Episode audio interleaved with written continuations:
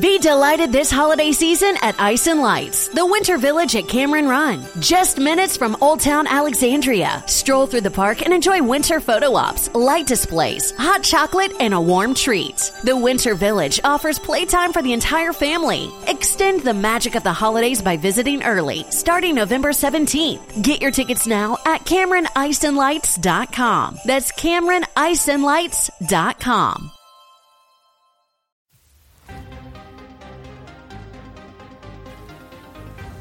Bienvenidos a Cinema TV, un podcast de Emilcar FM. Este es el capítulo número 16.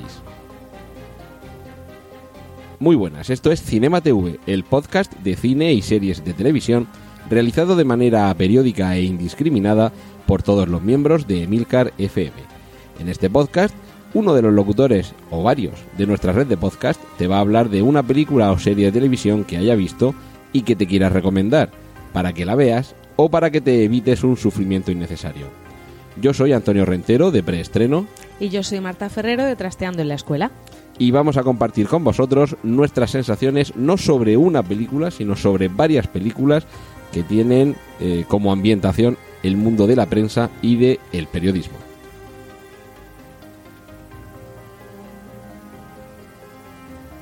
Pues como estábamos diciendo, no vamos a presentar una única película, Marta, sino que vamos a hablar de toda una familia, todo un subgénero, no en sentido peyorativo, sino clasificatorio, de películas que centran su atención en el mundo del periodismo. Que hay que ver lo que atrae ¿eh? lo del periodismo al cine, por lo menos a Hollywood. Yo es lo primero que te iba a preguntar, porque tú como periodista ves que la vida del periodismo y de los medios de comunicación sea tan apasionante como para que haya tantas películas. Hombre, yo creo que es una profesión que en determinados momentos sí que da juego por aquello del estrés, de la última hora y de tal, y sobre todo también porque te da juego para hablar de historias reales, de cosas que han pasado de verdad y, en fin, eso creo que es muy atractivo para Hollywood.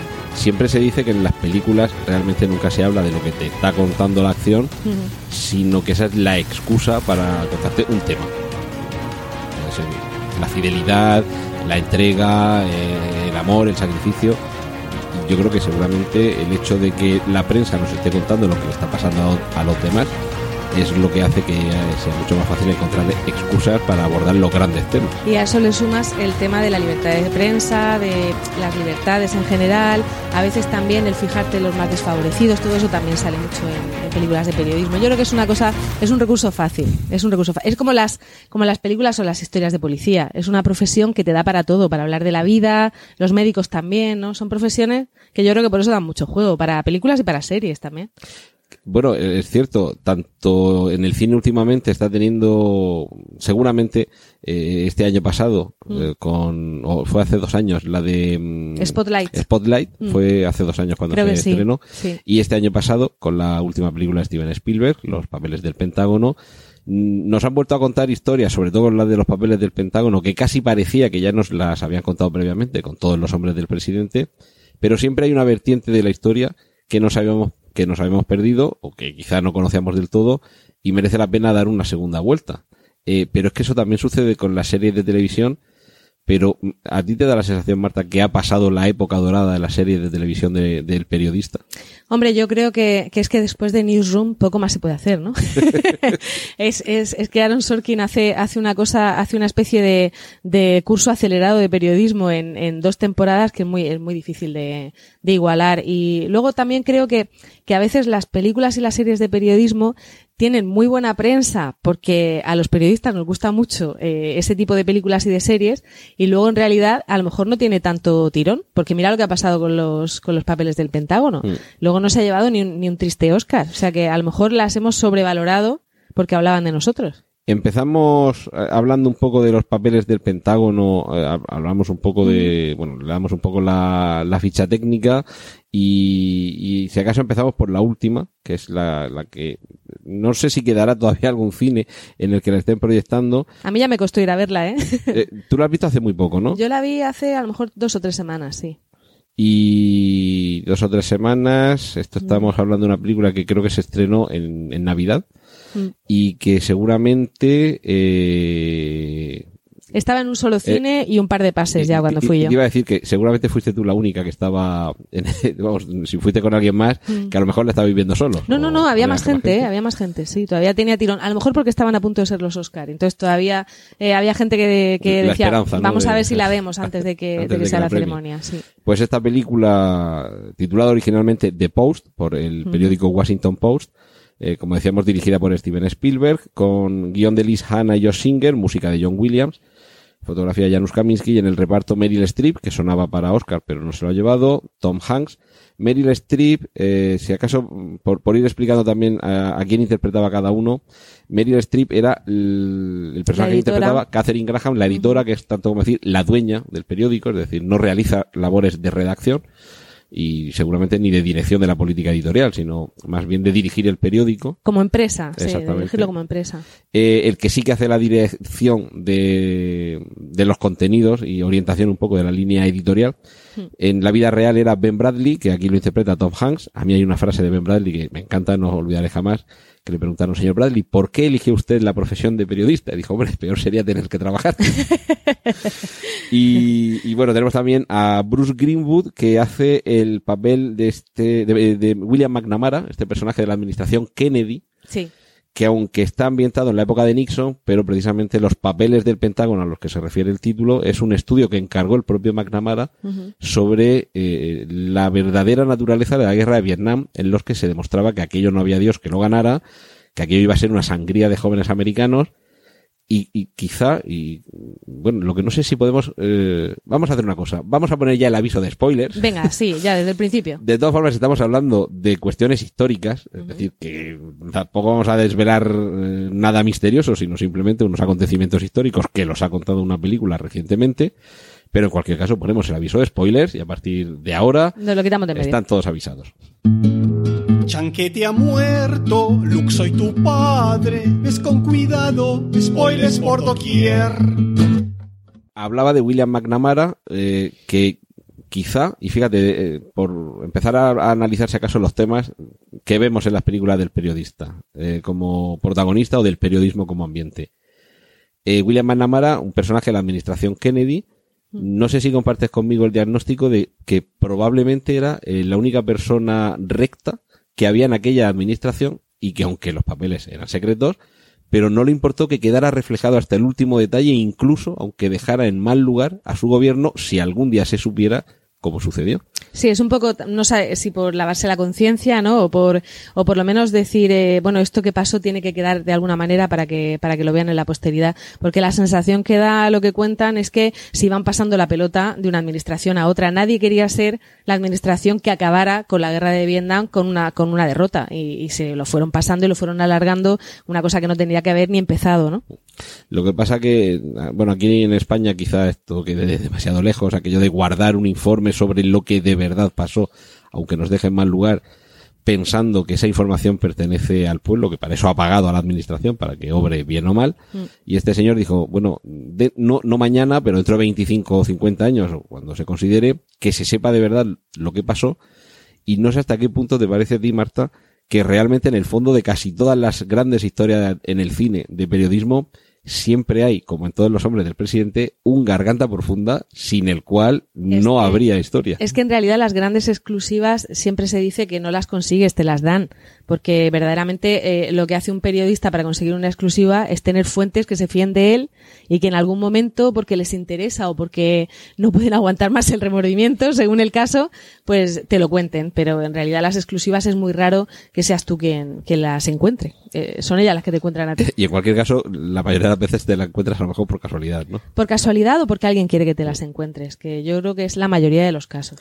Hay otro, otra película muy reciente, quizás vamos a hacer un repaso cronológico inverso, que es Spotlight, película del año 2015. Ahí sí parece que, que es una, un caso de alguien que busca, que busca una información. Eh, es por, por analizar esa diferencia. Dirigida por Thomas McCarthy, guion del propio Thomas McCarthy y Joe Singer, música de Howard Shore y fotografía de Masanobu Takayanagi. Qué bonito. Este señor es, es, un gran fotógrafo de, de, de, de, dirección artística y de iluminación en el cine, mm. que hasta ahora yo creo que nunca había oído hablar de él. Y tenemos en el reparto también de lujo Mark Ruffalo, Michael Keaton, Rachel McAdams, Liv Schreiber, que aquí interpreta al, al nuevo director del Boston Globe, el periódico que destapó todos esos casos de abusos a niños por parte de la Iglesia Católica de Boston. Mm. Y tenemos también a John Slattery, Stanley Tucci, Brian Darcy, en fin, tenemos un, un reparto nutrido. Y en este caso, eh, en los papeles del, del Pentágono, lo que tenemos es alguien, como lo que decía Gila, de eh, alguien ha matado a alguien, alguien que le dice a alguien, aquí hay chicha. Y aquí, en el, con- por el contrario, en Spotlight, que literalmente significa eh, foco en el sentido de foco de luz, como una linterna que apunta e Que el, ilumina un el punto equipo de investigación del periódico, ¿no? Exacto, es como un suplemento en el que dedican un equipo de investigación periodística que solo se dedica a un, a un procedimiento en el que investiga durante mucho tiempo. Mm. Claro, mm, ¿qué medio se puede permitir tener a media docena de trabajadores empleados solamente en investigar un único caso? ¿Eso es inviable? Vamos a ver, eso, es- eso, tanto Spotlight como los papeles del Pentágono hace que te dé mucha envidia eh, cosas que funcionaban antes y que funcionaban a lo mejor en Estados Unidos. Yo aquí no sé si han funcionado alguna vez. Y es, por ejemplo, en el caso de, de los papeles del, del Pentágono, al final, por lo que sale adelante toda la historia, es porque sabes que los lectores van a apoyar al Washington Post, cosa que ahora mismo no te ves a, no te ves a ningún periódico que se pueda fiar de que sus lectores le apoyen, ¿no? Es así de triste. Y en el caso de, de Spotlight, es alucinante que un, que un periódico tenga, de un periódico de una ciudad, ni siquiera es un periódico eh, que tenga, eh, bueno, en Estados Unidos eso es un poco Sí. eh, relativo, ¿no? Pero al final es un periódico de una ciudad que habla de un caso de una ciudad y que tengan un eh, recursos suficientes para tener un equipo de seis personas que están eh, prácticamente todo el día investigando una sola cosa, Durante meses. que si te sale bien es un pelotazo, pero si no te sale bien has, has perdido el tiempo eh, y has perdido muchísimos recursos. Es alucinante y, y- y es algo que debería que debería valorarse mucho más. Eso, eh, por, por aclarar un poco, cuando te referías, Marta, a un periódico de una, de una ciudad, Mm. Por traerlo un poco al, al caso español, estamos hablando no de El Mundo, El País o el ABC, que digamos serían peri- periódicos nacionales en el sentido de que aunque tengan Mm. su sede en Madrid, no son el periódico local de Madrid. Exacto. Sería más bien el caso de When you save on auto insurance for driving safe with USAA Safe Pilot, you'll feel like a big deal. Even in a traffic jam. Save up to 30% with USAA Safe Pilot. Restrictions apply. PMS, pregnancy, menopause. Each stage of womanhood has its unique challenges. That's why Highlands Naturals new women's multivitamins are formulated with essential daily nutrients, plus targeted support for your life stage. Facing PMS, there's a Highlands multi for that. Navigating pregnancy and morning sickness? That too. In the throes of menopause, our formula is here to support you through hot flashes and skin changes. Gone are the days of juggling multiple supplements or guessing what you might need. With Highlands Naturals, it's one multivitamin with daily essential nutrients and science backed ingredients to support you. An all in one wellness solution to lighten the load for women? Highlands Naturals is here for it. Find your multi at Amazon or Highlands.com. That's H Y L A N D S.com. Highlands Naturals. We're here for it. El Ideal de Granada, La Verdad de Murcia Sí, o o, quizá, la Información o de quizá a lo mejor Alicante. La Vanguardia, que es un periódico que es de Barcelona y para Barcelona, pero también se lee en otros En el puntos. resto Quizá, del yo creo que en Estados Unidos eh, abarcan más que una ciudad, pero siguen siendo periódicos eh, de, un, de una zona en, en Sí, concreto. que aunque lo leas sí, quizás sea más apropiado el Mm. caso de La Vanguardia Mm. que aquí en, en- en Murcia. Puedes Sí, comprar La Vanguardia, Vanguardia, efectivamente. quizá no sea el más vendido, pero lo puedes leer. Pero porque no se limita únicamente a contar lo que pasa en la localidad de la que es propio, sino que va más allá. Pero en el caso concreto de Spotlight, lo que investiga es algo que sí que sucedía Que en es una Boston. cosa de Boston, sí. Y como habrán descubierto quienes eh, ven, quienes hayan visto la película. Investigar casos de abusos a niños por parte del estamento de la iglesia en una ciudad de fuertes raíces irlandesas en las que la iglesia católicas. católica tiene un papel muy importante, pues es como ponerte en Barcelona que la vanguardia se ponga a investigar el 3%. Efectivamente. O Es- la eh, corrupción en el Barça. De hecho, eh, lo que cuenta la historia de Spotlight eh, tiene mucho que ver con que llegue un director nuevo, un director que además era judío, si no me equivoco, sí. que tiene otra mirada, ¿no? El, el hecho de que, de que sobre algo que se rumorea en la ciudad y que todo el mundo tiene algún indicio, porque de hecho a ellos les habían llegado papeles y les habían llegado eh, sin, sin que haya nada concreto, el que haya alguien que lo mire con ojos nuevos, yo creo que en ese caso es lo que, lo que hace que de verdad se pongan a, a investigar, ¿no? De hecho, en la película Spotlight vemos que cuando llegan a un punto X de la investigación Mm. y entrevistan a una persona, eh, en mitad de la entrevista le dice, bueno, ¿y por qué me hacéis caso ahora y no Y hace antes cuatro no, años cuando os mandé esta misma eh, información? Sí. Eso sucede a veces, eh, que hay una información que te pasa por delante, se queda ahí, Mm. y al cabo de un mes o, o dos años dices, uy, pues sí, a mí, a mí esto me no, suena. No solo eso, sino que cambia, a lo mejor lo que ha cambiado es la sensibilidad o lo que ha cambiado es que ese tema de pronto está en la agenda. Lo estamos viendo con el tema de las mujeres. O sea, son cosas que, que se han contado siempre, que se han dicho siempre y de pronto, eh, porque vende más, si lo quieres ver desde el punto de vista mercantilista o porque hay otra sensibilidad, eh, eh, de pronto sí interesa. Y, y un tema que antes no le hacías caso, pues ahora sí que le haces caso, claro que pasa. Por ejemplo, el caso Weinstein. Por ejemplo. Ah, Ahora ha salido mucha gente a mencionar el Mm. esto se rumoreaba, esto se conocía, esto se sabía, nadie dijo nunca nada, o si lo decían era con la boca muy pequeña, Mm. pero es un poco también como aquello con lo que se vendía Albert Rivera, ¿no? De que no hay nada como una idea a la que le ha llegado su momento. Y a lo mejor a investigaciones o argumentos periodísticos para Mm. vender una noticia, que también hay que hacerlo, no basta con contarlo, hay que venderlo, y hay veces en los que no es el momento. No, y aparte de los periodistas muchas veces necesitas una percha para, para explicarle, o sea, una percha de... Cuéntanos, es- cuéntanos qué es la percha. A ver, una percha es una excusa de actualidad con la que colgar un tema, porque a veces dices, bueno, yo quiero hablar de esto, pero, pero ¿y cómo le cuento a la gente o cómo le cuento a mi jefe que es de esto de lo que quiero hablar? Y tienes que coger una percha. Por eso los días internacionales de, que todo el mundo dice, ¿para qué sirve un día internacional de? Es una percha, es una percha y es una excusa para hablar de temas que a lo mejor durante el resto del año no, no tienes forma de, de meterlos en la, en la agenda, ¿no? Y, y en ese sentido, lo del cambio de sensibilidad para algunas cuestiones es, es fundamental. O sea, de pronto tienes percha. Porque ha pasado en otro país o porque, pues eso, ahora mismo para cualquier caso de acoso o de abuso habría percha en España.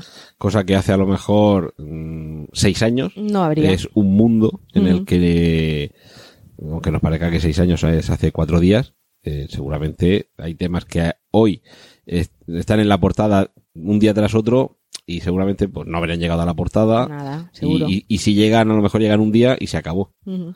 en, en cuanto a qué es lo que nos atrae, porque mm, quizá luego entremos en otro momento en, en cómo vendemos las noticias y que cómo el periodista también tiene que vender las noticias a su propio jefe para que se le deje que se la cuente. Pero en, en cuanto a lo que nos atrae de, de lo que se llega a convertir en noticia, hay una película, como digo, vamos a ir de, de más reciente a, más antigua, película del año 2014, Nightcrawler, protagonizada por Jake Gyllenhaal, dirigida por Dan Gilroy, con guion de este propio, eh, del propio director, con música de James Newton Howard y fotografía de Robert Elswit.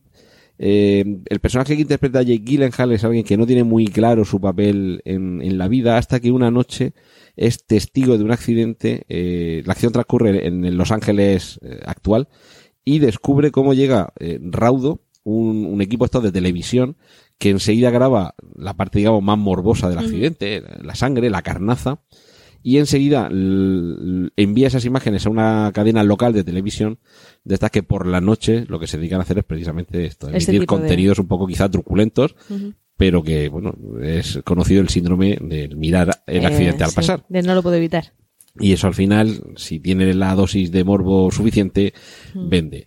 El personaje que interpreta Jake Gyllenhaal consigue hacerse con un equipo de grabación, se mete un poco en ese mundillo, un coche veloz, una emisora que capta los avisos de la policía para saber dónde ha pasado algo, y bueno, básicamente nos va contando cómo va cazando esas historias. Nightcrawler literalmente significa rondador nocturno, y, le va vendiendo las noticias a René Russo, que es la presentadora de uno de estos canales, que además está un poquito en horas bajas y claro, llega un momento en el que le dice, eh, tu momento ya pasó, estás vendiendo las noticias de los accidentes de tráfico a las 3 de la mañana. Así que vamos a tratarnos bien y vamos a sacar partido el uno del otro. Eh, la carnaza, el amarillismo, Ujú. eh, los contenidos moralmente incluso discutibles. eh, volvemos a que muchas veces la película sobre el periodismo es la excusa para contarnos Para algo que tenemos cosas. en el mundo real. Sí. Y es que los casos de los que hemos hablado hasta ahora, que cómo te metes en una guerra que sabes que va- no vas a poder ganar a costa de la vida de tus ciudadanos, eh, la información que hay sobre abusos por parte, en este caso era de la jerarquía de la iglesia, pero podía ser abusos de una red de profesores o de un grupo de, de pues yo qué sé, de, de abogados. Los abogados siempre son los malos en Los malos de todo, sí. pero aquí mm, lo que tenemos es que el malo es el propio espectador. Es el propio espe- espectador el que con su consumo de unos contenidos que seguramente atentan contra el los principios más elementales de dignidad de quien ha sufrido son males, eh, es la excusa para, para vender.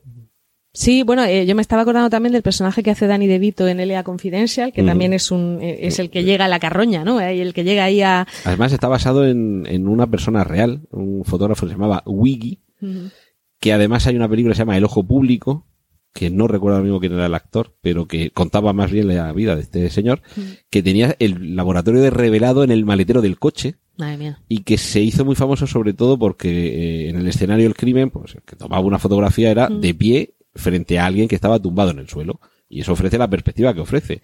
Cierre usted los ojos, imagínese una habitación de hotel en los años 30 en Estados Unidos, pues una prostituta matada por su chulo borracho, medio tirada en la cama, y tú haces la foto de pie desde la puerta. Pues este señor lo que hacía era montaba un trípode sobre la cama, colgaba la cámara del trípode y te ofrecía una fotografía en perspectiva cenital que, que claro, nadie había Era hecho nunca una fotografía ¿no? de un crimen así.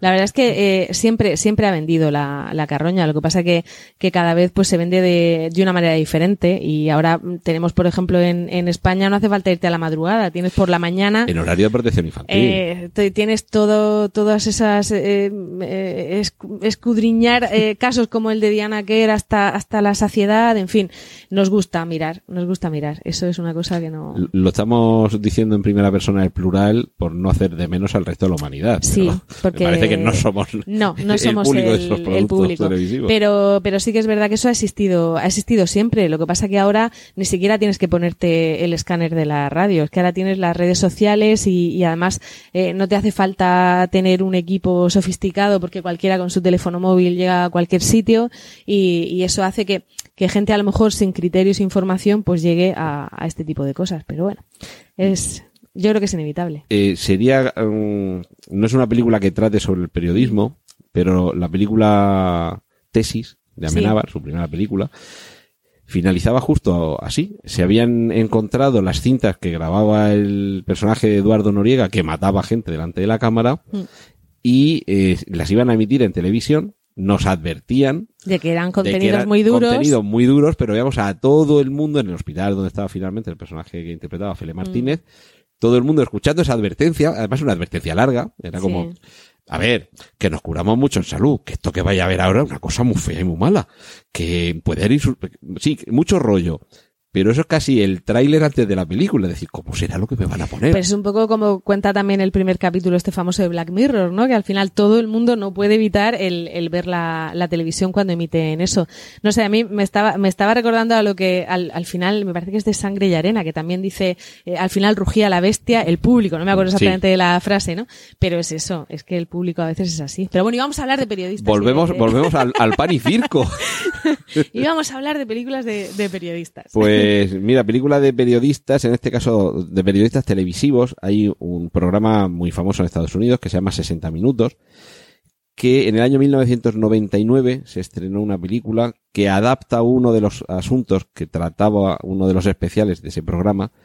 La película se titula El Dilema, la dirige Michael Mann, la protagonizan Al Pacino y Russell Crowe, y de fondo era la entrevista que se le hace a un trabajador de una gran tabacalera, que lo interpretaba Russell Crowe, que desvelaba que efectivamente se añadían sustancias adicti- eh, adictivas a los cigarrillos. Mm, Volvemos a lo de que al final es alguien de dentro. De hecho, el título original de Insider, lo que significa es eso, el, el de dentro, eh, es alguien de dentro el que destapa la verdad. Es que no hay forma de acceder desde fuera a las, a las grandes verdades que se nos ocultan. Hombre, a mí una cosa que me, que me sorprende, bueno, me sorprende, que te choca por, por, porque no estás acostumbrada tanto en Spotlight como en los archivos del Pentágono, es al periodismo antes de Internet.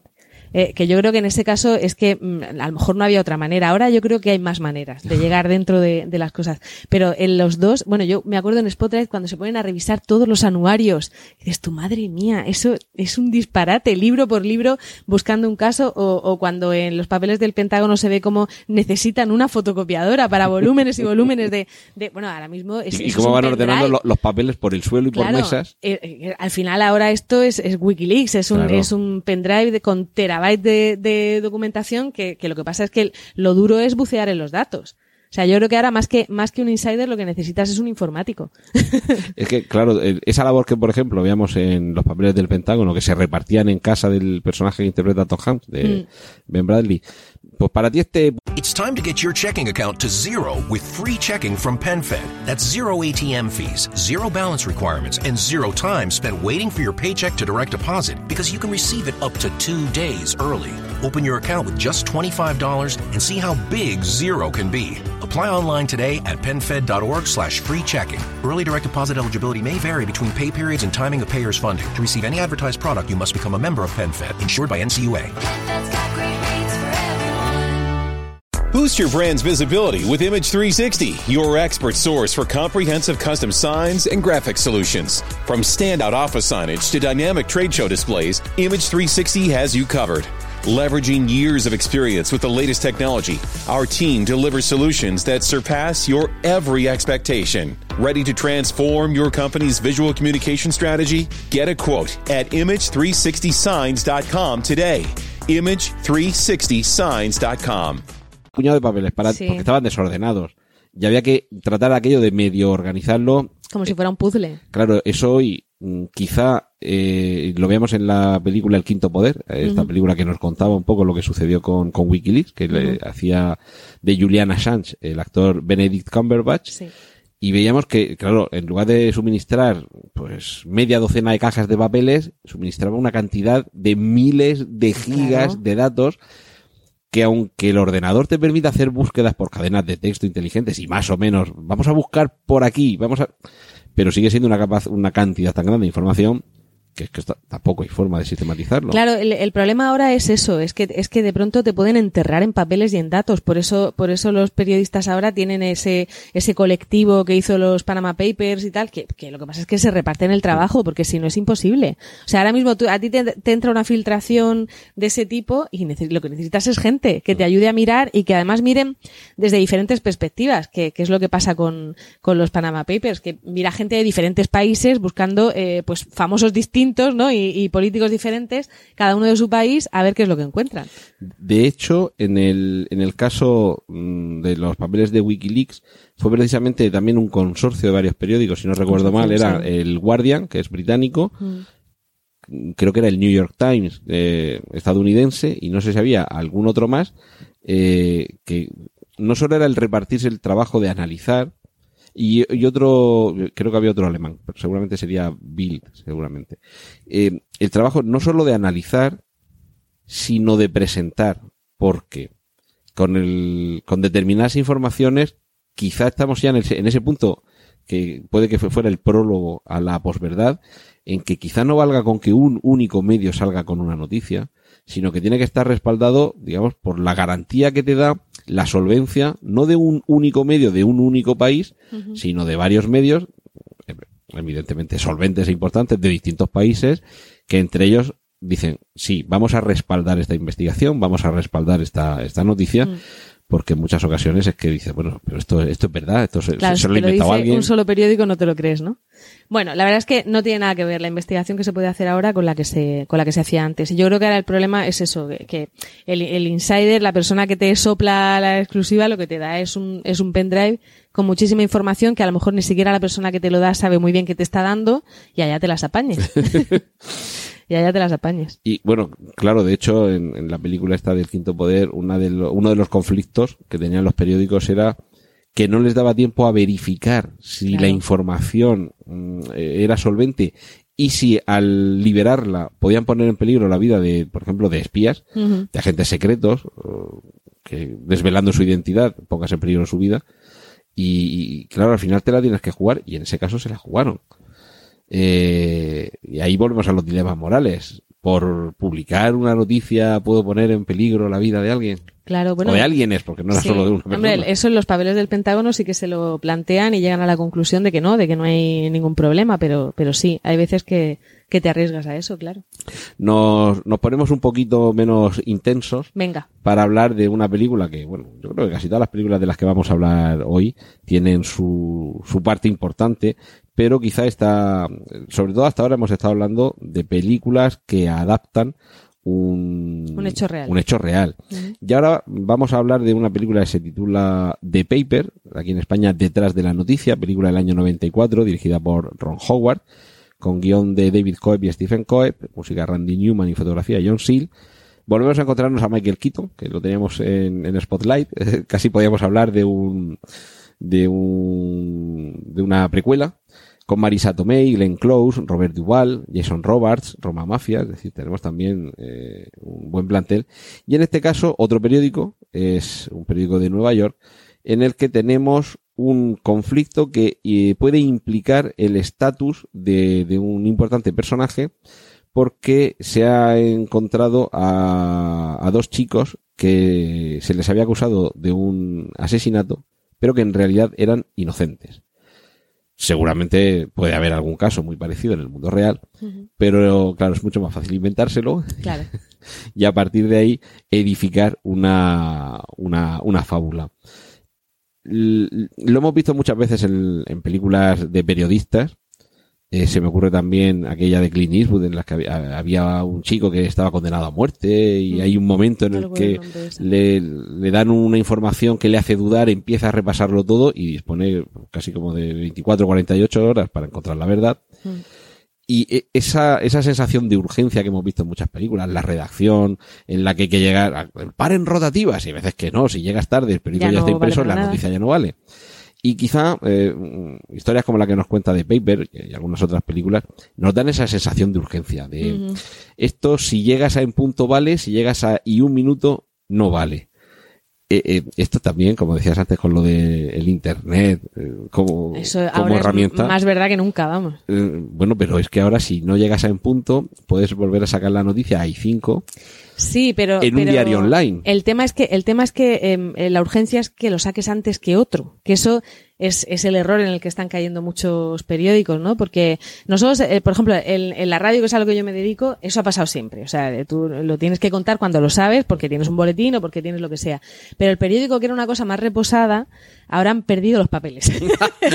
han perdido los papeles y tienen que contarlo todo antes que nadie y antes de haberlo a lo mejor incluso eh, verificado de verdad. Y se están cometiendo muchos errores que yo creo que le quitan el, el, el prestigio y la, y la marca al, al periódico. Y en eso yo creo que, que, que acabarán echando para atrás. Porque de hecho ya hay algún periódico, ahora mismo no me acuerdo cuál de ellos, me parece que es el New York Times, que ya ha dicho que solo va a actualizar dos o tres veces al día que va a actualizar, me parece que es a las 12 y a las 6 de la tarde, eh, para no O sea, tener volvemos al periódico de la mañana y al periódico de la tarde. Sí, sí, porque es verdad que Internet te da esa posibilidad. Además, si pasara algo de verdad importante, tú puedes entrar a, la- a las 3 de la tarde y no pasa nada. Pero el problema es eh, esa urgencia de, de que parece que cada 5 minutos tienes que soltar algo. Entonces, se recurre mucho a noticias de agencia y a noticias que en realidad no son noticia, que es simplemente por, por rellenar. Y yo creo que eso está haciendo que se pierda un poco el, el prestigio. Pero bueno, yo creo que volverán hacia atrás, ¿eh? O sea, que le- alguien le ha dicho a los periódicos aquello de vísteme despacio que tengo prisa. Exactamente. O, o por lo menos a Pero algunos. fíjate, a mí me choca, por ejemplo, en, en algunas, dices tú lo de la urgencia. Yo me acuerdo, por ejemplo, cuando, cuando en, en España ponían la serie de periodistas que no tenían prisa nunca para nada.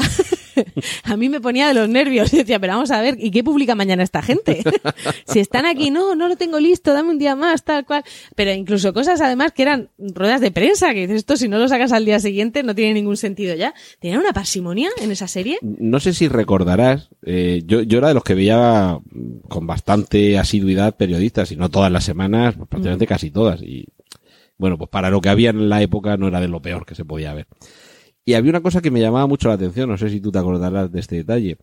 Imagínate que en un capítulo nos contaban, siempre había varias tramas, pero a lo mejor una de las tramas era que se había perdido un niño en un pueblo. Y a las dos semanas había una noticia parecida. Quiero decir, no es que sucediera la noticia y el equipo de guionistas rápidamente se diera prisa organizar una historia parecida para contártela dos semanas después de que hubiera sucedido, sino que, no, es que había ocasiones en las que casi se solapaba, no sé, un escándalo de un presidente de un partido de fútbol o un político al que pillaban fuera de juego, en fin. Había algunos argumentos que, que eh, no es que estuviera pegado a la actualidad, es que muchas veces iba por delante. Y decía, bueno, a ver, que esto es una serie española, periodistas, creo que era de Telecinco, Sí. Quiero decir que, que tampoco es la BBC eh, y, y desde luego nadie tenía ni una ouija ni una bola de cristal para adivinar qué iba a pasar. Pero a mí me daba la sensación de que realmente eran temas tan universales y, Claro. y tan frecuentes que es un poco el sesgo de refresco.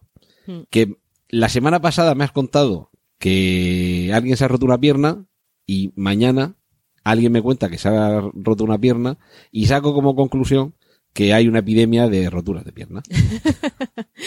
Aquello de que cuando tu mujer se queda embarazada solo ves embarazada. Solo por ves la calle. embarazada por todos lados, es verdad. Bueno, yo creo que, yo creo que Periodistas mm, era una serie en la que, en la que no se reflejaba muy bien cómo se trabaja en un, en un periódico, pero bueno, no lo sé. A mí me daba esa sensación, sobre todo por, por la, la, la impresión esa de que daba igual cuando entregaran las cosas. Sí, sí, pero ¿cómo va a dar No igual? había fechas de entrega. Era, a mí me dejaba alucinada. Yo decía, hala, ya está, no pasa nada. Y al final había momentos que dejaba de verla porque me cabreaba. Yo decía, es que no, es que no. es que esto no funciona así. Pero bueno, es, eh, en fin, hay muchas cosas. Por ejemplo, yo te traía una película que a lo mejor tú no la catalogas Vamos como película de periodismo. Y es Atrapado en el tiempo, el día de la marmota. Bueno, como película de periodismo, quizá no. Película Pues- con periodista. No, no, no, no. Es una película de periodismo, porque tú no sabes la cantidad de cosas que hacemos los periodistas, sobre todo de provincias, que es todos los años igual. O sea, yo me he sentido como el, como el tipo de atrapado en, la, eh, en el tiempo, muchísimo, cada vez que hago el bando de la huerta, cada vez que hago, que es la fiesta de aquí de, de la ciudad de Murcia. O sea, es, es mucho lo que hacemos los Eh, periodistas. eso- esos pies de foto de la verdad que se repiten año tras Exactamente, año. Eh, exactamente. El, el periódico en el que aparece, el periódico más importante de aquí de Murcia, o, la mañana después de la procesión del miércoles santo, con toda la gran vía llena de procesión, de procesionistas. De... Murcia se pone colorada. Exacto, exacto. Esa, exactamente. Eh, foto con niños del bando de la huerta. Bonicos. Pues esa película habla mucho más de periodismo que otras. Porque eh, tristemente es, eso es lo que es muchas veces el periodismo. Un señor al que le mandan a cubrir una cosa que no le interesa nada, Y que además tiene que ir todos los años. todos los años a hacer la misma cosa, ¿no? Bueno, pues eso, por desgracia, es muchas veces lo que hace de verdad un periodista. Y lo que tienes que hacer es inventarte y desde qué punto de vista lo cuento yo este año y qué hago tal, con quién hablo, tal, porque al final es la misma gente también la que te lo cuenta, ¿no? y te cuentan lo mismo. Y te cuentan lo mismo. ¿Cuántas que- veces habrás oído lo, del es que esto hay que vivirlo? Claro, efectivamente. Es lo mejor que me ha pasado en mi vida ser reina de la huerta. Bueno, pues ese tipo de cosas es lo que cuenta Atrapado en el Tiempo. Vamos a recordar Atrapado en el Tiempo, título original Groundhog Day, que por eso también la conocemos como El Día de la Marmota. Película del año 93, dirigida por Harold Ramis, con guion del propio Harold Ramis y Danny Rubin. Música de George Fenton, una música mm, muy divertida en algunos momentos, y fotografía de John Bailey, con un Bill Murray inolvidable, una Andy McDowell aún más inolvidable, y bueno, pues un Chris Elliott que apunta maneras como, como cómico de, de soporte de la acción, pero que It's time to get your checking account to zero with free checking from PenFed. That's zero ATM fees, zero balance requirements, and zero time spent waiting for your paycheck to direct deposit because you can receive it up to two days early. Open your account with just $25 and see how big zero can be. Apply online today at penfed.org slash free checking. Early direct deposit eligibility may vary between pay periods and timing of payer's funding. To receive any advertised product, you must become a member of PenFed, insured by NCUA. Entrocando con lo que estabas contando, Marta, en la película sí que vemos un momento avanzada la historia, cuando este señor, que ya ha vivido muchas veces el mismo día, El Día de la Marmota. llega finalmente a enamorarse de lo que sucede en ese pueblo, que hace una crónica del Día de la Marmota que es emocionante. Y, y casi mm, sería una lección para esos periodistas que tenéis la obligación de acudir todos los años a contar lo mismo, que a lo mejor con el paso del tiempo llegáis a enamoraros de esa fiesta, os sentís identificados, A ver si te- si la te- vivís como propia y hacéis una crónica que hace que, Que llore todo el pueblo. Vamos a ver, a mí me ha pasado de hacer crónicas de cosas como la romería. En fin, estamos hablando de fiestas de Murcia porque Sí, son pero esto las, es extrapolable a todo el las locales que me ha pasado a mí. Y verdaderamente, por ejemplo, la primera vez que la haces, como profesional, a lo mejor es una cosa que has vivido desde el otro lado, eh, hacerlo de profesional te permite verlo desde puntos donde no puedes acceder como una persona de a pie y, y te emocionas. Dices, ostras, estoy aquí, pues eso, viendo a la Virgen desde tal, o, o viviendo como le echan las flores, lo que sea en cada, en cada población. Pero claro, cuando ya lo has hecho 40 veces, es difícil. Y, es y no eres, y no eres Romero. No, y que sobre también todo es difícil- importante ese es punto de difícil vista. Decir, bueno, yo- y ahora yo me imagino, en mi caso es radio, que no es igual, ¿no? Pero yo me imagino al del periódico, o sea, yo admiro muchísimo a, a mis compañeros de periódicos en ese sentido. Decir, este año qué título le pongo, y qué pongo y tal, y qué hago y qué tal. Y por desgracia, eh, muchas Sí, pues veces. seguramente el cuerpo sea intercambiable. Pones el de hace siete años y no se Efectivamente. nadie. Eh, Yo sé que es muy prosaico lo que estoy contando, pero es verdad que el periodismo es eso. Muchas veces es eso. Es, es contar las mismas cosas una vez y otra vez e intentar que resulte atractivo, ¿no? Bueno, o sea, aquello de contarle a la gente que ha muerto Lord Hamilton cuando la gente no sabía que Lord Hamilton estaba vivo. Exacto, pero en este caso es un puntico diferente. Sí, porque todo el mundo sabe lo que es la romería. Exactamente, es contarle a alguien que además sabes que los de dentro les va a parecer siempre que no lo has contado bien, Que no lo has porque vivido, has, no no has has vivido. vivido de verdad tal, y los de fuera, si no les interesa, pues se van a saltar las páginas o, o van a pasar olímpicamente de lo que les estás contando. O sea, el reto es, es no doble, sino triple. Es, porque- es muy difícil, ¿eh? Porque cómo atrapas difícil. a alguien a quien quizá objetivamente no le interese, con lo cual te tienes que aventurar con un titular que te enganche realmente, y luego cómo eres capaz de reflejarlo de manera que quien está, entre comillas y con cariño, harto de vivirlo, encuentre algo nuevo y note que, que tú lo has vivido, si no con la misma intensidad, casi con la intensidad de alguien que solo vive y lo siente como propio. Sí. O sea, al final tú tienes que sentir los colores. Claro, claro, es verdad, tienes que meterte en el, en el rollo, tienes que meterte. Y de hecho lo consigues, pero a mí lo que me parece difícil es conseguirlo un año y otro año y otro año. Eso es lo que me parece que es, vamos, muy complicado. Por eso, Antonio. por eso no todos somos eh, Antonio Botías o, Alberto Castillo. Yo me acuerdo una vez queridos que- compañeros de la prensa.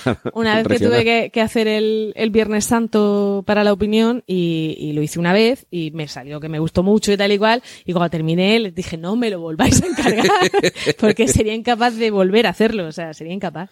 Bueno, a lo mejor eh, esto también es una cita más musical que cinematográfica. Es por aquello que cantaba Sade de que nunca será tan bueno como la primera vez. Es verdad, es verdad. debe ser eso, debe ser eso. Bueno, hemos, eh, hemos dado vueltas hoy en torno a una película que yo creo que es la película de periodistas, que es Todos los hombres del presidente.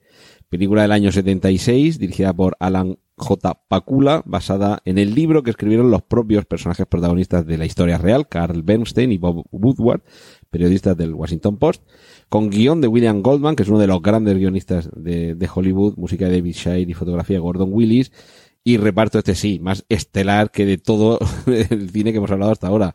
Robert Redford, Dustin Hoffman, Jason Roberts, que hemos hablado hace un ratito de él en The Paper, Martin Balsam, Hal Holbrook, Jack Warden, Ned Beatty, Stephen Collins, y es la película en la que se nos descubrió cómo se había descubierto todo lo que había detrás del espionaje por parte del Partido Republicano al Partido Demócrata en las oficinas que este tenía en un edificio que se llama Watergate, que por eso es por lo que el, El escándalo el se llama escándalo así. se llama así.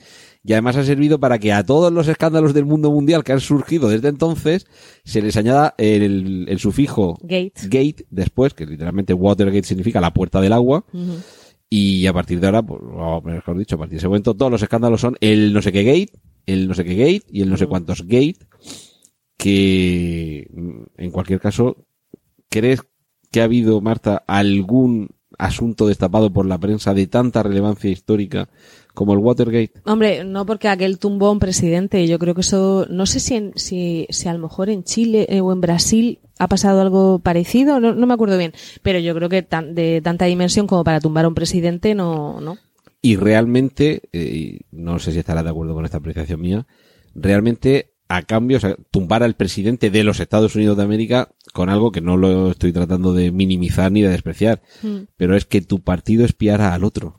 Pero, Quiero decir, que no moría nadie, Ya. que, que, que no se robó dinero de las arcas públicas. Pero quizá también. decir, que, que ha habido cosas mucho más graves que han hecho muchos más gobiernos y el presidente no le ha pasado nada. Pero ahora que, ahora que hemos visto la precuela, que es los archivos del Pentágono, dices, bueno, a lo mejor es que ya, es que venía muy tocado y venía, ¿no? Era una Era la gota que colmó el vaso. Claro, y además allí en Estados Unidos se toma muy en serio lo de que alguien mienta y que se demuestre que ha mentido, porque a Bill Clinton también le cayó la del pulpo por una cosa que no tenía, no era demasiado relevante, pero era que había mentido.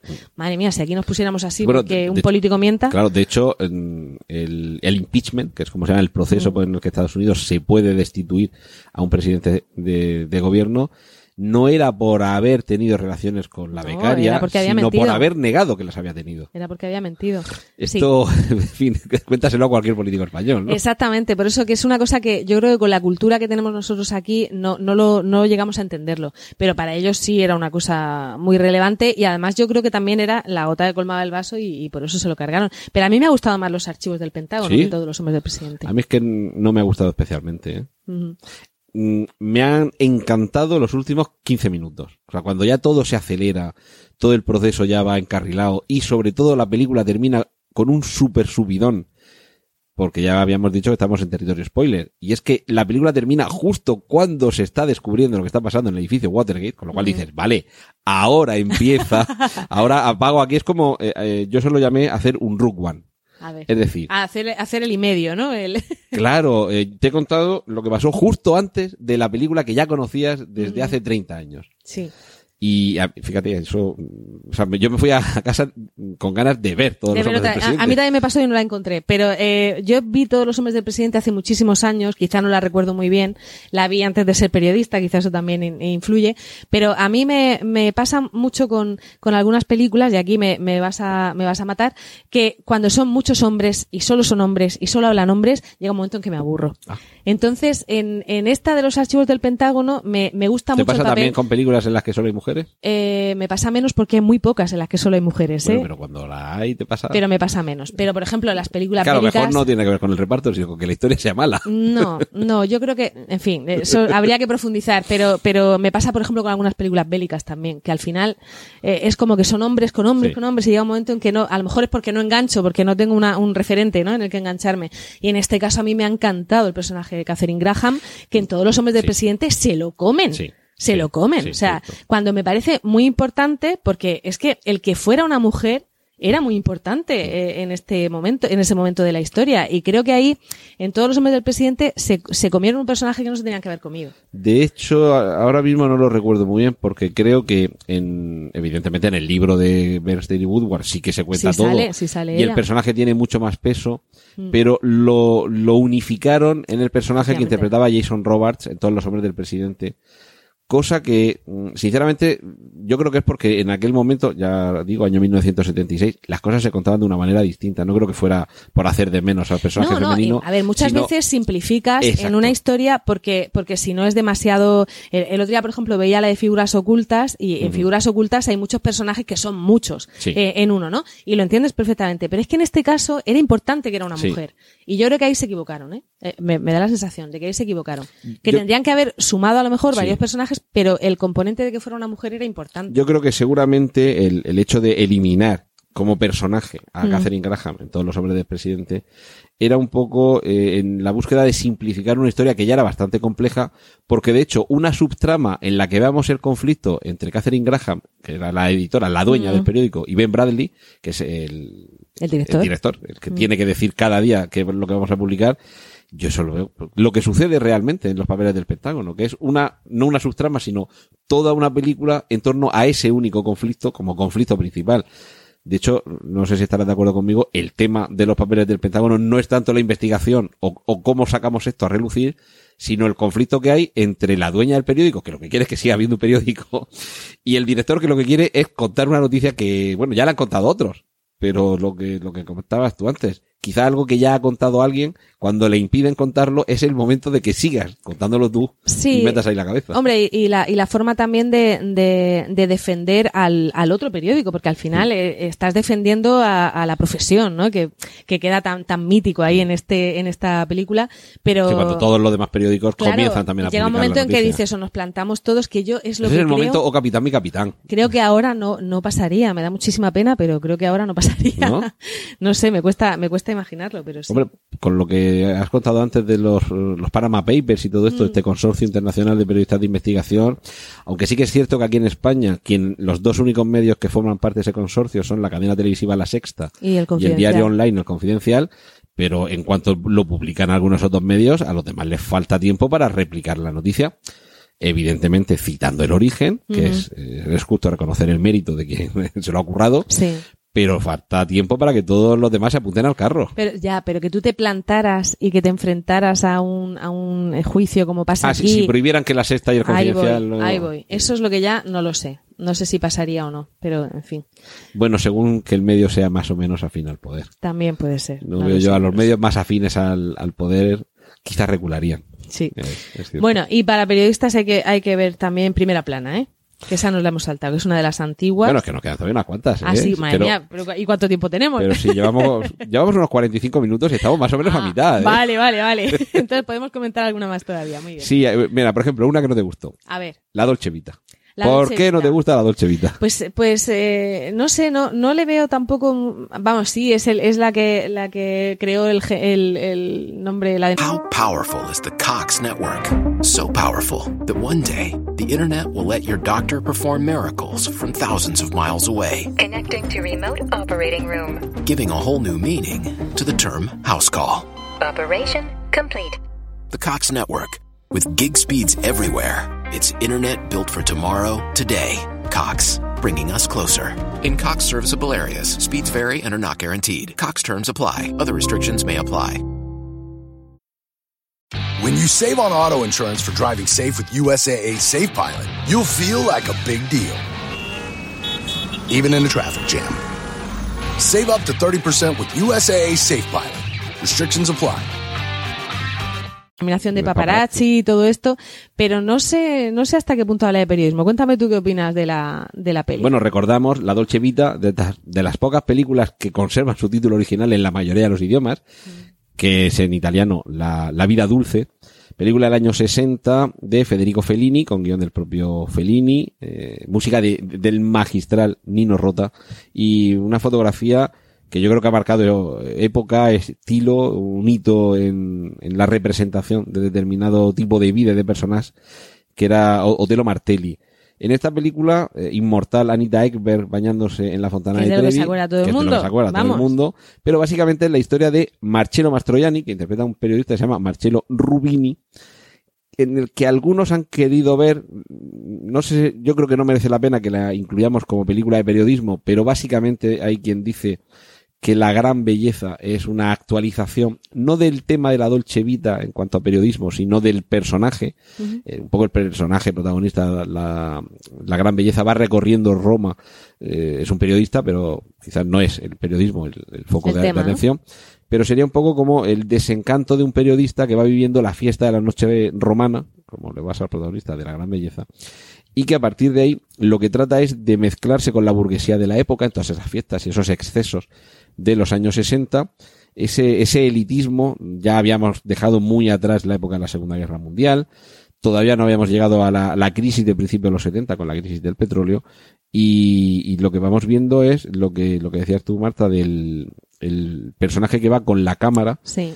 que va revoloteando como una mariposa. Se supone que de ahí es un poco donde vendría la palabra en italiano paparazzo, que es el nombre de uno de los personajes de, la, de la película.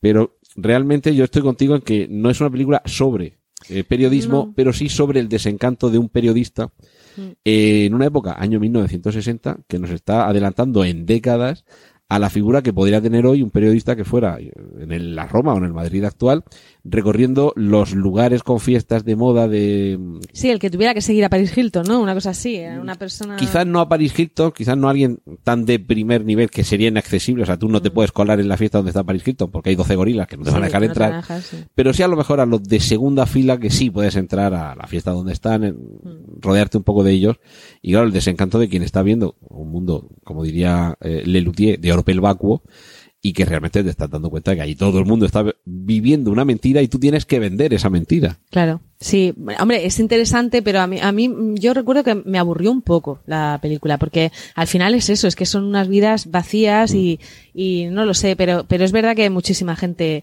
que se dedica a este tipo de, de periodismo, a seguir a, a, a seguir a las, en fin, es un poco las revistas del corazón de ahora, ¿no? Y, y los programas del corazón y, y en fin, es, es un periodismo que, que no es el que me atrae. Y entonces en esta, en esta historia sí que es cierto que, que se plantean temas interesantes, pero al final, pues eso, pues es un hombre que está aburrido de la vida y yo me aburrí con él.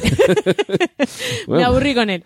Pues entonces dejamos ahí como referente. No, de- no, pero tú cuenta lo que tú quieras, a ti si te gustó. No, no, lo que, vamos, no es de las, no es de mis películas favoritas. Está bien, creo que hay que verla por lo menos una vez en la vida.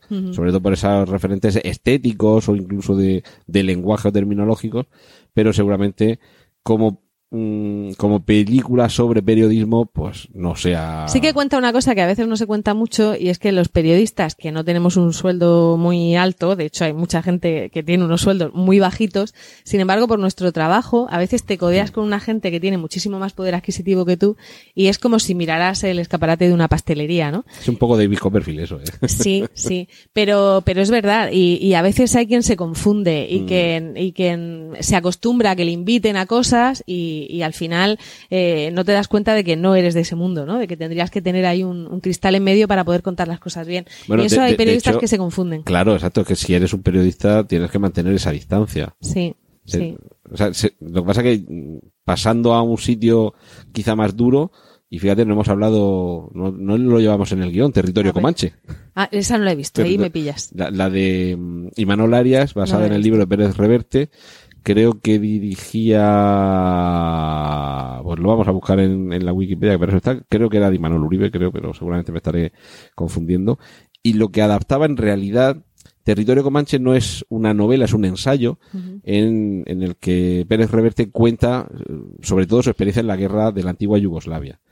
Y la película lo que hace es poner en clave narrativa bastantes de las cosas que se nos eh, están relatando en ese ensayo y, y el problema ahí es cómo mantener esa distancia, no cuando los que están a tu alrededor se lo están pasando bien, sino cuando se lo están pasando mal, Claro. cuando están muriendo y cómo mm, no bajar la, la cámara con la que estás eh, grabando cómo están matando a alguien o cómo alguien está muriendo si si tú eres un ser humano, aquello de si nos pinchan nos sangramos, pues si tú ves cómo alguien está sufriendo, eres capaz de seguir rodando sin que se te empañe el visor de la, de la cámara. Por cierto, Gerardo Herrero era el, ¿Era el director? director, sí. Ujú. Es, es difícil y sobre todo cuando, cuando a veces, eh, eso me, me acuerdo que lo contaba también Antonio Pampliega, ¿no? El, eh, este periodista que estuvo secuestrado, cuando, cuando además te das cuenta de que lo que tú estás grabando a lo mejor no le interesa a nadie. Bueno, que es lo triste ahora, ¿no? Que, que muchas veces el que se está jugando la vida para ir a un, a un país en el que están en guerra para contarlo, luego aquí no se lo compran. Y entonces, ¿y ¿para qué? ¿Para, qué he ¿para qué estado me doy yo? a jugarme la vida? Exactamente, ¿para qué he ido yo a jugarme la vida? Eh, o a lo mejor podía haber estado haciendo otra cosa con, con, esa, con esas personas y, y, y lo que yo he grabado no, no le interesa absolutamente a nadie. Y ahora es lo que está pasando, ¿eh? Yo creo que, yo creo que tenemos saturación también ya de conflictos y de todo y interesa Ya cada da vez menos. igual. Interesa cada vez menos. Pues estamos hablando antes de La Dolce Vita, ambientada en, en Roma, película del año 60 de Fellini, y vamos a ir todavía un poquito más atrás en el tiempo, año 1953, Vacaciones en Roma, película dirigida por William Wyler con guion de Ian McLellan Hunter y de Dalton Trumbo, que no estaba acreditado, pero era él, el autor de la historia. Por, por merced de la caza de brujas, que le impedía, como decían en la película Trambo, no es que no me dejen escribir, lo que no me dejan es, Es firmar, con mi nombre. lo que no me dejan es que me lleve el rey. Pero bueno, se, se llevó el Oscar al mejor guion.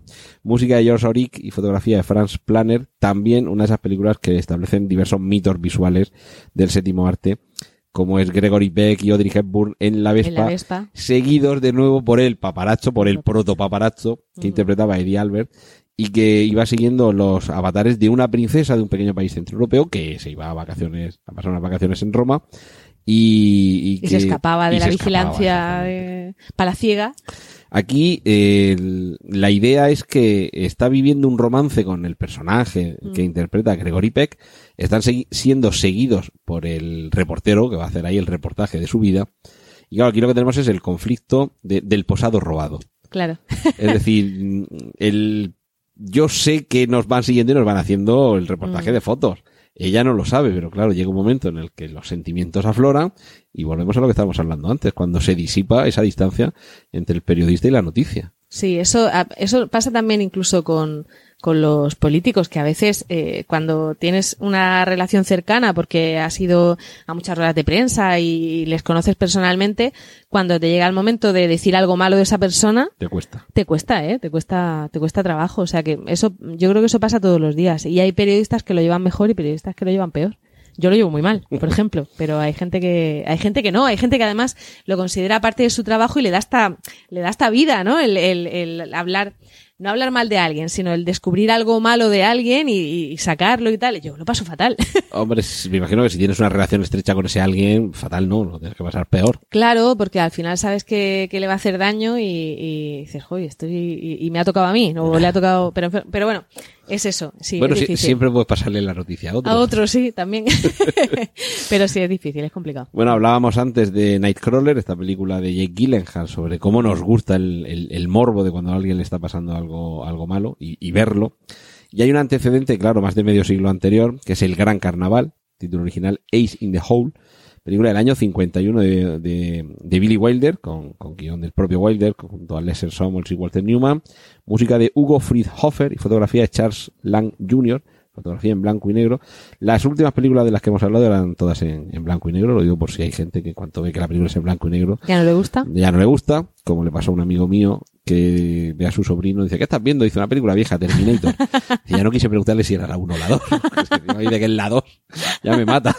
Madre mía. Pero bueno, en esta película protagonizada por Kirk Douglas, con Jan Sterling, Robert Arthur y Porter Hall, vemos la, la historia de un periodista mm, sin escrúpulos y en el caso del protagonista de Nightcrawler, Jake Gyllenhaal, no es que no tenga escrúpulos, sino que es un poco, que a él le da un poco igual, porque en la vida no tiene tampoco así un objetivo demasiado claro.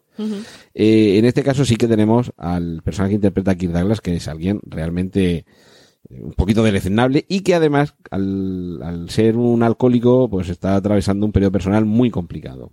La cuestión es que, eh, obligado a trabajar en un pequeño periódico de Nuevo México, un día descubre que hay eh, este típico accidente que hemos visto muchas veces en el cine, el que alguien se queda atrapado en un agujero, en una mina, hay que rescatarlo.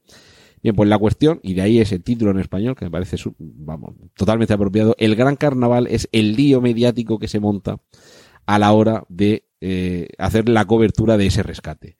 Y claro, muy rápidamente, este periodista, ya hemos dicho dos veces, pero lo decimos una tercera, sin escrúpulos, ve su gran oportunidad, que es aprovecharse de cómo vender esa noticia, que evidentemente a muchos preocuparía, la integridad, la, la seguridad y la vida de esta persona, pero claro, él ve ahí su oportunidad de oro. Dice, aquí me voy a forrar. Exactamente.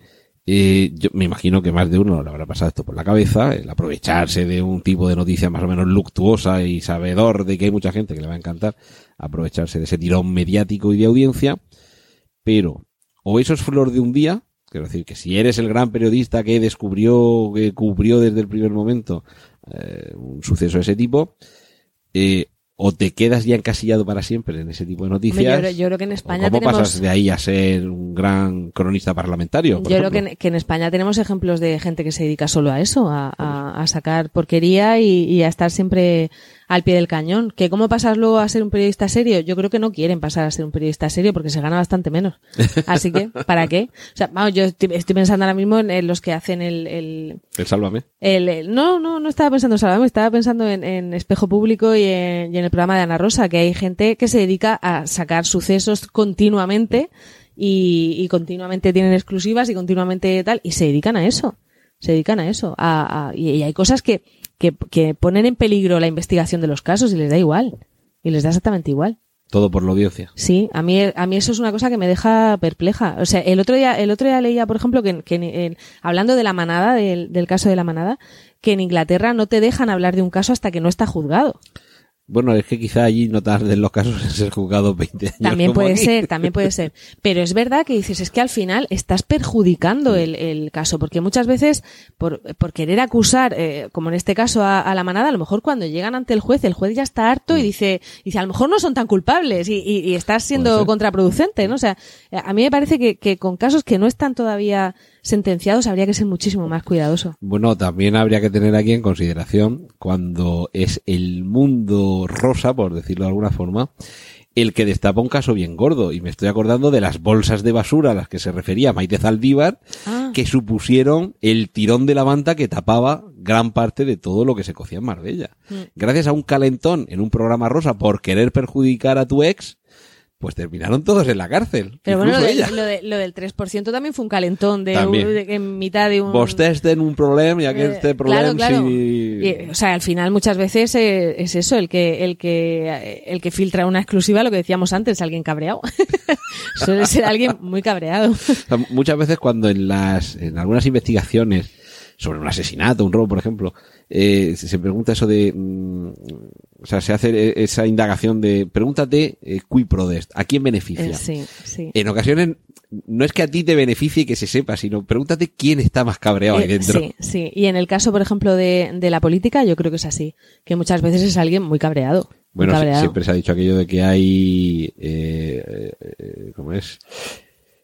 Oponentes, contrincantes, enemigos y compañeros de Y partido. compañeros de partido, efectivamente. O sí. aquello de cuerpo a tierra que vienen los nuestros. Sí, efectivamente. Y lo, y lo de que tengas al, al enemigo más cerca aún que al amigo, ¿no? Eso, eso pasa. Y yo creo que las exclusivas son casi todas son así. Bueno, una película que, de la que vamos a hablar ahora, Ciudadano Kane, año 1941, ópera prima de Orson Welles, director y autor del guion, junto con Herman J. Mankiewicz, música del grandísimo Bernard Herrmann, el habitual compositor de las películas de Alfred Hitchcock, y fotografía de Greg Toland, que también ha dado para múltiples iconos del periodismo, como esa fotografía de un Orson Welles interpretando a Charles Foster Kane, el magnate de la prensa, de pie en actitud desafiante, con, Con los periódicos debajo, con ¿no? todos los periódicos debajo. Mm. Una, una película, yo creo que, no vamos a decir si es la mejor película de la historia del cine, pero de luego sí que es una de las mejores, Mm. y que seguramente cualquier eh, persona a la que le interese el mundo del periodismo sí que debería ver, sobre todo porque en cierta forma es la biografía, no solo no autorizada, sino con fuerte oposición, de un magnate real de la prensa, que era William Randolph Hearst, al que, entre otras cosas, por lo que tengo entendido, eh, lo que peor le sentó no es que se contara su vida, sino que se revelara y que ese fuera el leitmotiv de la película, cuál era el nombre con el que denominaba de forma cariñosa a las partes íntimas de su amante. Uy, por Dios. O sea, que no sabías tú esto, Marta. Eso no, ese Esto detalle no se estudia en la Facultad de Periodismo. No, ese detalle no, no lo conocía. Eh, sí, la verdad es que la verdad es que esa película cuenta cuenta muy bien eh, cómo, Ascenso y caída. no y cómo y cómo eh, cuando solo no, no era monopolio, pero cuando una persona acumula tantísimo poder a la hora de dar información, cómo puede hacer y deshacer guerras y hacer lo que le dé la gana. Es que este era el que le decía al fotógrafo, usted ponga las fotos que la guerra ya la pongo yo Exacto, de Cuba. y yo creo que creo que ahora nos está pasando, pero no con medios de comunicación, sino a lo mejor con, Facebook, con Google, con, en fin, creo que creo que hay tres o cuatro eh, empresas muy fuertes que si algún día quieren hacer y deshacer guerras lo harán y, y no sé si somos conscientes, ¿eh? porque ya no es solo un país, es a nivel global. Bueno, eh, a, a cuenta de eso, podríamos hablar de una película que habla precisamente de eso, de inventar una guerra. No es exactamente periodismo, eh, de hecho no es periodismo, eh, que es La cortina de humo. Que además, eh, curiosamente, eh, la película está basada en un, en un, en un libro que se escribió antes de unos hechos que sucedieron en el mundo real. La cortina de humo es una película del año 97, título original Wag the Dog, y ahora explicaré un poco sobre esto. Película dirigida por Barry Levinson con guion de David Mamet y Hilary Henkins sobre una novela de Larry, perdón, Beinhardt con música de Mark Knopfler, además una música, el, disco está fenomenal.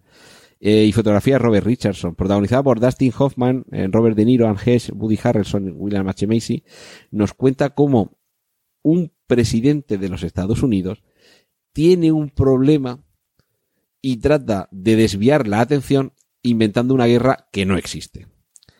El, el libro, eh, yo ahora mismo no recuerdo el año en el que sucedió todo esto que hemos mencionado antes de Bill Clinton, pero si la película es del año 97, pongamos que fue en el 95. Pero es que el, el libro eh, tiene, eh, o sea, se publicó cinco años antes de que sucediera. Sí, pero cuando salió la película todo el mundo pensaba que se habían inspirado en el, en el tema de Bill Clinton. Pero el libro era anterior a, Mm. a los hechos. Y básicamente lo que hace el, el personaje de Dustin Hoffman, perdón, de Robert De Niro, que es quien trabaja para la administración del presidente, es contratar a un productor de Hollywood, que es el que interpreta a Dustin Hoffman, Mm. para que monte una guerra que no existe, de un país que no existe, eh, quizá algunos de los que nos estén escuchando recuerden ese momento en el que una, por entonces muy jovencita Kirsten Dunst, que lo único que había hecho anteriormente era crónicas, Eh, entrevista con un vampiro. entrevista con un vampiro, Mm. que salía agazapada tras un- unas ruinas con un perrito cogido en brazos, refugiándose de un bombardeo y realmente a ella la habían rodado en un croma, o sea, con un fondo verde, y entonces iban mm, eligiendo qué tipo de ruinas, si el cielo estaba más o menos oscurecido, si había más o menos humo, te montaban eh, una guerra falsa, o sea, Ajá. estábamos eh, el antecedente, las fake news, y todo empezaba con algo que aquí en España es, es un chiste ya de hace muchos años. Eh, llega el obispo, el nuevo obispo de Cartagena, que por si no lo sabéis, la diócesis de Cartagena está en Murcia capital, pero se llama diócesis de Cartagena. Pues nombran a un nuevo obispo de Cartagena y claro, hay un día en el que va a Cartagena. Después de estar unos días aquí en Murcia, en el Palacio Episcopal, pues el primer día en el que va a Cartagena, nada más eh, bajar del coche, le pregunta un periodista, señor obispo, ¿tiene pensado eh, alguna solución para las prostitutas del Castillejo? Y el, y el señor obispo pregunta, ¿hay prostitutas en el Castillejo? Al día siguiente, portada en La Verdad. Primeras declaraciones del señor obispo al llegar a Cartagena. ¿Hay prostitutas en el Castillejo? Pues un poco esta película transcurre todo en base a eso, a que a un general le preguntan, ¿cómo van a solucionar el problema con Fridonia? En este momento no, Estados Unidos no tiene ningún problema bélico con Fridonia. Para empezar, el país ni existe. Ni existe, ¿no? y evidentemente no, No hay ningún problema bélico. ¿vale? Pues a partir de todo eso se organiza una guerra en la que nadie se toma la molestia de ir a Centro Europa, buscar en el mapa un país que se llame Fridonia, bueno, no me acuerdo cómo se llama el país. eh, eh, ah, bueno, es que decían en Albania, o sea, en la Ah, película era un decían país un país real. real. Pero claro, en ningún momento nadie se toma la molestia de ir a Albania y decir, hola, ¿tienen ustedes aquí algún problema con militares estadounidenses? Y y no- bueno, la verdad es que el, el- esa, esa cosa en concreto de inventarse una guerra a lo mejor no se le ha ocurrido todavía a ningún político real. ¿Te- ¿Estás hablando en serio? No. Pero sí que es verdad que... Pero no había armas de destrucción masiva en Sí, Irán, sí, sí. en Irak. Pero es verdad que es verdad que lo de la cortina de humo en España se utiliza mucho para, para hablar de cualquier cosa que, que arrancas, de cualquier tema periodístico que pones en la agenda, porque así desvías eh, la atención de otro diferente. Y vamos, eso es muy habitual. Bueno, de hecho, había dicho antes que me iba a referir a la explicación del título original. Mm. Aquí en España se tituló La cortina de humo por Sí, razones. sí. En inglés, Wag the Dog. En la película explican el porqué. Wag the Dog literalmente significa menea al perro. Y, y es que en la película explican cómo disimular que el perro está meneando la cola. Menea Ah, al meneas perro. al perro, claro. Es, es una cortina de humo, sí, efectivamente. Es, es la misma, es el mismo juego de palabras parecido. Eh, quizá no está centrado específicamente en el mundo del periodismo, pero sí Mm. en cómo te venden desde el gobierno una historia y es que realmente pues a nadie se le ocurrió plantarse en Albania y decir pues mire yo es que aquí no veo la aldea esta bombardeada con la con Kristen mira, con un perrito cosa, en la una cosa que se hace muchísimo y, y- y se ve como una cosa muy normal es que eh, desde cualquier eh, institución, cualquier administración, tanto ayuntamientos como comunidades autónomas, eh, organizan todos los días un montón de convocatorias, un montón de convocatorias. Si los periodistas tenemos que ir a todas esas convocatorias, no tenemos tiempo para investigar absolutamente nada. Y eso, eso sí que es una cortina de humo, porque muchísimas ruedas de prensa en realidad lo que cuentan no es tan, no es tan importante y te lo venden como transparencia, como queremos contar todo lo que hacemos, y al final lo que pasa es que no hay tiempo de buscar cualquier otro tema que no sea el que los, el que los políticos te ponen en la agenda. y realmente siempre va a ser más cómodo mm, contar noticias que ya te envían todo el material Hombre, y que aparte... tener tú que salir a buscarlas. Exactamente, o que vas a la rueda de prensa y ya te dicen esto es lo que tienes que contar y como enseguida te tienes que ir a la siguiente, no te da tiempo a, a confrontar nada. Y bueno, ya lo que es magnífico, va- vamos a ver, que se entienda también que quizá tampoco lo estamos criticando como algo súper negativo, el hecho de que un gabinete de prensa ya te envíe eh, las declaraciones, tanto en texto para que copies y pegues, como el audio, que realmente no las ha hecho el, el político de turno o el alto cargo de turno delante de nadie con micrófono, sino en su despacho con un micrófono, como si le estuvieran preguntando en el pasillo, pero realmente al final, si lo que se trata es de que el mensaje se transmita, hasta cierto punto quizás no sea tan discutible el hecho de que te llegue así. Otra cosa es que dejes de ser crítico porque el mensaje te, te llegue ya empaquetado, claro. No, y muchas veces eh, tú lo que pides es hacer una entrevista, aunque sea por teléfono, porque quieres preguntar más cosas de las que te han dicho en la nota de prensa. Y como ya te han mandado el sonido, pues eh, no. Entonces no, no puedes preguntar todo lo que querrías preguntar. Eso eh, es posible, Marta, que eso esté llevando a un, a un déficit en los dos lados de, de la cancha, que haya periodistas que se estén acostumbrando a no tener delante al periódico y eso te esté también un poco acomodando, Mm. eh, te esté adormilando un poco y, y, por supuesto al otro lado el, el, el político como está acostumbrado a que no le pregunten porque ya te he mandado la información o ya he salido en el plasma Y de hecho hay veces que vas a ruedas de prensa y nadie pregunta, porque, porque ya no sabes que, o sea, ya te lo han contado todo, te lo han explicado todo y tal, y dices, How powerful is the Cox network? So powerful that one day the internet will let your doctor perform miracles from thousands of miles away, Connecting to remote operating room. giving a whole new meaning to the term house call. Operation complete. The Cox network. With gig speeds everywhere, it's internet built for tomorrow, today. Cox, bringing us closer. In Cox serviceable areas, speeds vary and are not guaranteed. Cox terms apply, other restrictions may apply. Taking charge of your future starts with taking the first steps. And saving up to $30 a month on Cox Internet with the Affordable Connectivity Program makes those steps easy to take.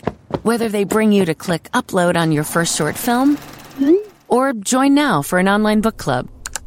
Applying is easy. See if you qualify at cox.com slash ACP. Non-transferable one per household application and eligibility decisions are made by the FCC. Bueno, pues nada. O sea, que, que- que estamos llegando también a lo mejor a un punto en el que es posible que ya no haga falta salir en el plasma, sino ponerte delante de los periodistas y cuando termine decir alguna pregunta y como nadie va a saber qué preguntar, todavía dice, bueno, yo he venido aquí, no me quieren preguntar, pues. Exactamente, exactamente. Oye, le pasa más de uno, ¿eh? Eso, que llega y dice, bueno, pues si no me preguntáis nada, me voy. Bueno, antes de, de terminar, llevamos una hora y pico, o sea, vamos a ir ya afrontando el, el tramo final. Tenemos tres películas de las que hablar, que básicamente son la misma película, que son Luna Nueva, Primera Plana, que tiene, tiene un par de versiones, una del año 74, que quizás sea la más conocida, la de Billy Wilder, con Jack Lemmon y Walter Esa es Matthau, de las que más me acuerdo porque la he visto hace poco. La he revisto hace poco.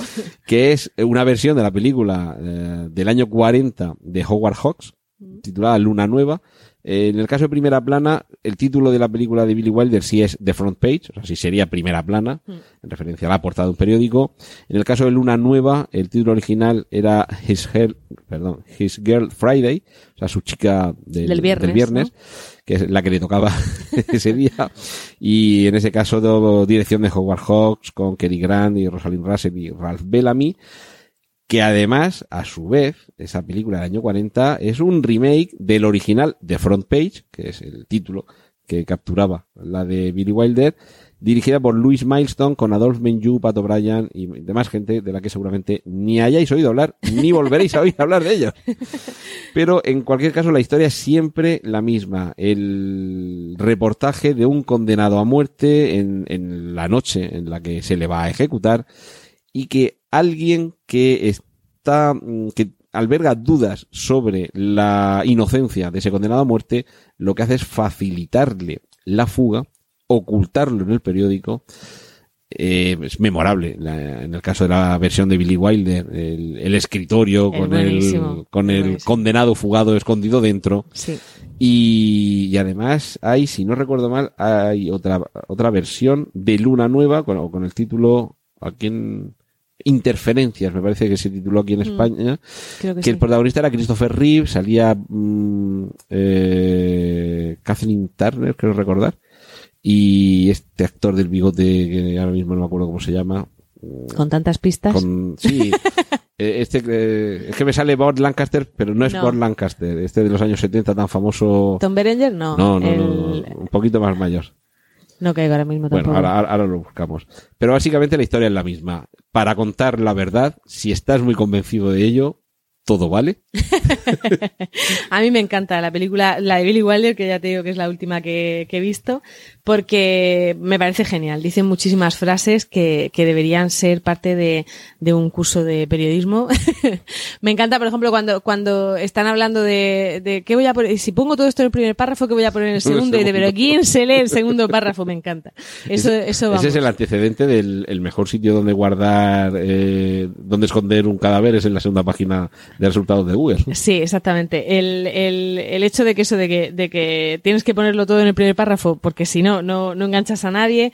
Luego me encanta también el, el, eh, la sensación esa que tienen todo el tiempo de que, de que el periodista es, es lo peor del mundo. O sea, lo que, mira, me dice, consejo, consejo a los nuevos periodistas, esto me lo apunté porque me encantó. Nunca termines una frase con una preposición, nunca te fíes de un compañero y no coincidas en el baño con Peter, que era uno de los que aparece. Eso era consejo de Walter Matthau, Eh, ¿verdad? con- consejos que le da, me parece que no, que era, ya- que era Jan Lemon a- al periodista joven, como al becario que tienen por allí, le dice, nunca coincidas en el baño con Peter, me encanta. Bueno, claro, Peter era el personaje Peter era de, el, el de personaje. Bueno, el caso es que era deleznable como casi todos los personajes que interpretaba Walter Matthau. A mí Walter Matthau me parece impresionante también. alguien- había una actriz, no, no recuerdo quién era, pues, si- si Charisse, alguna de estas clásicas, que decía que Walter Matthau tenía cara de cama deshecha. Sí. Tiene cara además siempre de gruñón y de, la verdad es que es un, es un actor increíble. Pero. Bart pero- Reynolds. Bart Reynolds es el que el, otro protagonista de Interferencia. Sí, pues el, el, el caso es que mm, me parece que, que, que todo lo que dice Walter Matthau en esa película es, es una lección de periodismo, aunque sea de un periodismo cínico y de un periodismo que, que a lo mejor del que no debería ser, pero es brutal, o sea, cualquiera de sus frases es brutal. Pero es que realmente llega un momento en el que el periodista debe convertirse en cínico. No sé si para no perder su integridad, su inocencia, porque seguramente la tendrá por ahí en algún sitio, o porque ya la ha perdido y ya ve que esto es un mundo sin remedio. Yo creo, yo creo que en el caso de, de un periodista como este, que, que además, eh, y hablando de sucesos, o eres así de cínico o no sacas un artículo cada día, vamos. yo, vamos, yo creo que, yo creo que es muy realista, eh, aunque, aunque, aunque se pase a veces de cínico y de, y de falta de escrúpulos, pero en muchas cosas que dice es muy realista el personaje de Walter Matthau. Por desgracia. Sí, sí, sí, por desgracia, y, y sobre todo en ese, en ese mundo de, de sucesos, ¿no? De, de cómo, de cómo se enfocan los sucesos y de, y de cómo da igual cómo sea la historia, lo importante es cómo la vendas, ¿no? Eh, me parece que, me parece que, vamos, que Sí, es- bueno, la, la lección que has explicado es lo del primer párrafo. sí, es para, es para, para ver la película y coger apuntes. O sea, en- eh, engancha en el primer párrafo, o si no, lo tienes perdido. cuenta la noticia en la entradilla y ya todo lo demás casi que da igual lo que vayas a contar. porque- No es que da igual, es que como no, como no aciertes en el primer párrafo, Mm. lo demás va a dar igual. O sea, eh, tienes que, tienes que enganchar con el titular, tienes que, que conseguir que la gente se ponga a leer ese primer párrafo para ver si les convences de que bajen hasta abajo. Y ahora mismo, por ejemplo, lo estamos viendo en la, en la prensa. Bueno, y de que sigan leyéndote mañana, porque esto es un tema del que no hemos hablado hoy, Mm. pero ya las noticias no son eh, venta de un día. Todos sabemos que hay pe- periódicos que llevan décadas que han enganchado un filón en un determinado argumento informativo Mm. y lo arrastrar el tiempo que sea. No me estoy refiriendo, por ejemplo, a situaciones que en sí se dilatan en el tiempo. Por ejemplo, actualmente todo lo del procés, los medios, pues cómo no lo van a contar. Pero Mm. si un periódico investiga un tema, no te lo va a contar todo en, en el periódico de mañana. Te podrá ir avanzando, eh, va a hacer un poco una, una construcción narrativa de la noticia para ir soltando píldoras. Hoy te cuento esto, mañana hay un nuevo avance, pasado nuevas revelaciones, al otro in- entrevista en exclusiva Pero con es uno- un poco como decíamos antes de lo de los papeles de Panamá. Sí, tú tienes la investigación entera hecha cuando empiezas a soltarla. Lo que pasa que pues, podrías escribir un libro y venderlo, pero no, te sale más rentable si vas soltando cada vez una píldora y si una cosa que, es- que sacas te sirve, te sirve de cebo para lo siguiente, es al final el marketing. O sea que al final tenemos que seguir vendiendo periódicos mañana y seguramente te tenemos que enganchar hoy para que mañana estés como hemos visto muchas veces en las películas ahí esperando que lleguen los paquetes de periódicos. Bueno, nos hemos en- centrado mucho en, en la prensa escrita, en, en periódicos. Eh, en el caso de Interferencias, que es la última de las versiones de primera plana, o la penúltima, siempre habrá seguro Siempre habrá otra. otra más. Esta era una película del año 88, eh, ya lo he encontrado aquí en, en Film Affinity, y claro, en el año 88 consideraron, creo que con, con buena intención, el, el guionista Jonathan Reynolds, que en vez de un periódico vamos a ir a una cadena de televisión. Hmm. Eh, Sí. Hay algunos medios que, que yo creo que no van a desaparecer, como son el periódico, aunque Mm. quizá el papel sea otra cuestión el hecho de que desaparezca, pero siempre vamos a, a necesitar que alguien nos cuente en texto, en voz y en imágenes la noticia. Espero, por la cuenta que me trae. Espero que sí.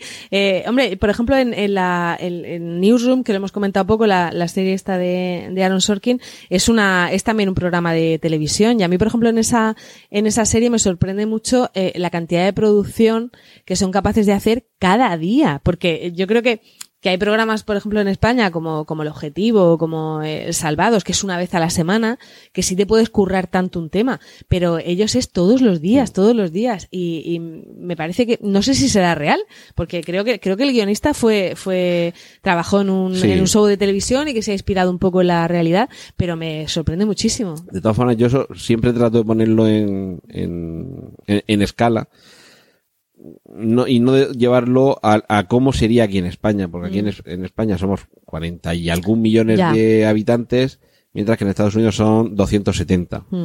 Entonces, el mercado no es el mismo.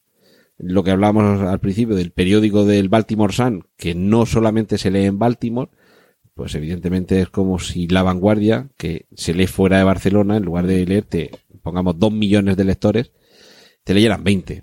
Evidentemente, estás vendiendo unos cuantos periódicos más, estás Sí, teniendo unos cuantos sí. anunciantes que te dejan un poco más dinero, eh, porque sus anuncios se ven mm, en, en Mm. más, eh, en más casas, en más Sí, y hay más temas también, pasan más cosas, claro, en más, más personas pasan más cosas, pero, pero, Bueno, sí. The Newsroom, por, por recordar, es una serie de televisión que creo que tuvo solamente dos temporadas. Sí. A ver, temporada, años 2012-2014, o sea que efectivamente serían pocas las temporadas. Eh, creada por Aaron Sorkin, que es también el, bueno, además ahí fue también director, que él no, no siempre era director, pero bueno, sobre todo el guionista que conocimos todos con El ala oeste de la Casa Blanca, Mm. ganador de un Oscar, si no recuerdo mal, por La Red Social, y que recordaremos sobre todo por ese Jeff Daniels, que era el, el presentador principal, el, presentador, gran sí. protagonista, que era como un, un edificio de una intachable solidez moral, que uno decía en el ala oeste de la Casa Blanca, quiero votar a Bartlett, quiero que exista Bartlett para votarlo.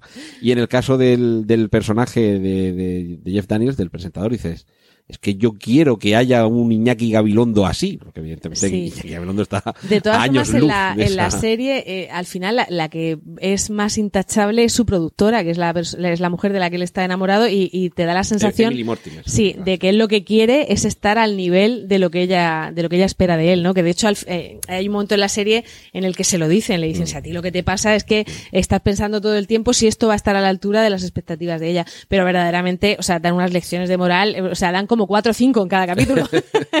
Tremendo, de ética del periodismo. Igual que, igual que Walter Matao hay que coger apuntes de esto más todavía, Sí, ¿eh? pero uno por cínico y el otro quizá por, Y el otro eh, por todo lo contrario. por idealista. Sí, sí. Aunque quizá un, un idealismo no llega a ser el buenismo zapateril, que eso estaba completamente alejado de la realidad, pero este por lo menos dices, eh, quizá luego no lo pueda aplicar en el mundo real, pero lo que sí puedo es defenderlo. Sí, ¿no? Y, y luego eh, te explican muchas, muchas cosas del periodismo de investigación, por ejemplo, que es algo que yo no he hecho nunca y que no, no sé cómo se hace en la práctica, que, que es muy interesante. Hay un momento en el que están eh, eh, intentando confirmar una exclusiva que, que tienen y te van explicando cómo hay un equipo que es el que investiga la, la exclusiva y otro que permanece completamente ajeno para que cuando la tengan del todo hecha sean imparciales, no hayan estado metidos dentro de, de la historia. Me parece que le dicen el equipo rojo o algo así al, al otro que, que permanece ajeno. Y, y es, es muy interesante, ¿no? Ver cómo, eh, cómo no se, entre ellos no se hablan para no contaminar al, al, al otro equipo y cómo van, eh, cada cosa que, que van eh, descubriendo tienen que confirmarla con un par de fuentes y aún así bueno, eso, eh, ponlo de spoiler, ponlo de spoiler por ahí. Aún así se equivocan, ¿no? O sea, que, que a pesar de que, de que tienen todos esos, eh, esos mecanismos de, de refrendo, se equivocan. Pero, pero es muy, a mí me parece una serie muy interesante, ¿eh? me, da, me da pena que, que no llegara más gente. Quizá demasiado... Demasiado para periodistas. sí. Y demasiado para Y y periodistas. lo demasiado de nicho. Sí. Pues no sé si que vayamos haciendo un, un poco un repaso final de, de todas las películas que hemos hablado hoy, algunas series. Eh, sirven, deberíamos, si hoy hubiéramos hablado solamente de una o dos películas, deberíamos Mm. decir si las recomendamos o no. No sé si hay alguna de las que hoy hemos mencionado que no merezca la pena verse. Ay, no sé, yo creo que Por todas merecen la pena, alguna, ¿no? yo creo que no, ¿no? No, yo creo que, hombre, yo ahora mismo ya me parece que se quedaría muy vieja periodistas, la serie de periodistas en España. Bueno, y en cualquier caso tampoco vamos a recomendar que se vean la serie entera con Claro. todas las series que hay. Si Yo creo que, algún capítulo y sin ver de qué embargo, iba. sin embargo, Newsroom sí lo recomendaría. De hecho, yo la he visto hace poco, ¿eh? La he visto hace un, hace un año, o sea, no la he visto cuando fue en su momento. Quizá en el caso de periodistas eh, sí que sean capítulos que el tiempo no sea benigno con ellos Mm. y que se noten muy viejos y los temas que no que, que toca quizás se- fueran muy del momento. Quizá una serie muy de entretenimiento a aquel momento y, Sí. y sin eh, afán de trascendencia.